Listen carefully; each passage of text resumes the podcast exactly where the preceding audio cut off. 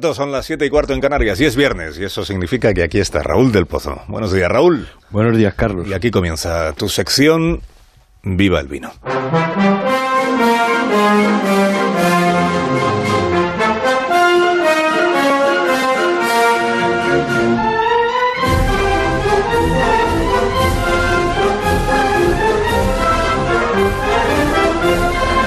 Cuando tú quieras, maestro.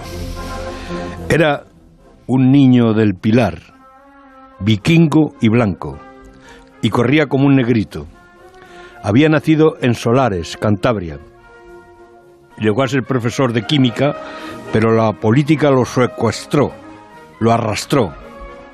Al pie del pórtico y de las seis columnas grises del Palacio de San Jerónimo están los dos leones y otro que se escondía en los pasillos llamado Alfredo Pérez Rualcaba. Él mismo lo dijo, yo soy el tercer león de las Cortes. Fue león y zorro en el Congreso, en Ferraz, en la Moncloa. El hombre flaco, de orejas puntiagudas, se convirtió en el azote de la derecha cuando dijo, los españoles se merecen un gobierno que no mienta. Ha sobrevivido a todos los cuchillos del felipismo y del zapaterismo. Fue todo.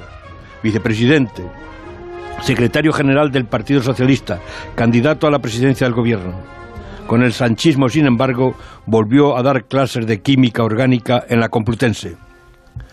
Alfredo sería tal vez el único político al que Maquiavelo dejaría entrar en la partida donde jugaba con sus amigos de Florencia.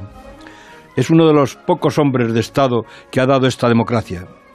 Fue figura clave, esencial, en la derrota de ETA, y también en la abdicación de Juan Carlos I. Su biógrafo, Julio Samoano, lo describe así.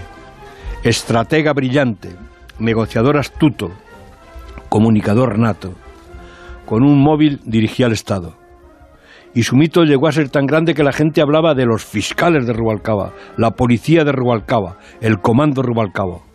Sin embargo, sus sueños eran más modestos ¿Acaso ser ovacionado en el estadio después de batir el récord de los 100 metros del que estuvo una vez solo a cinco décimas? No sabemos si el gran estratega, el conquistador de los palacios, será capaz de burlar el ictus que lo atacó la tarde del miércoles. Los médicos han dado un parte sombrío, estado crítico.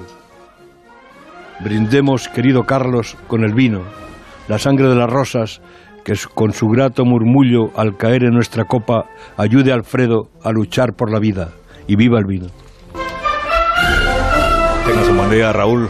Y hasta el próximo día. Cuídate.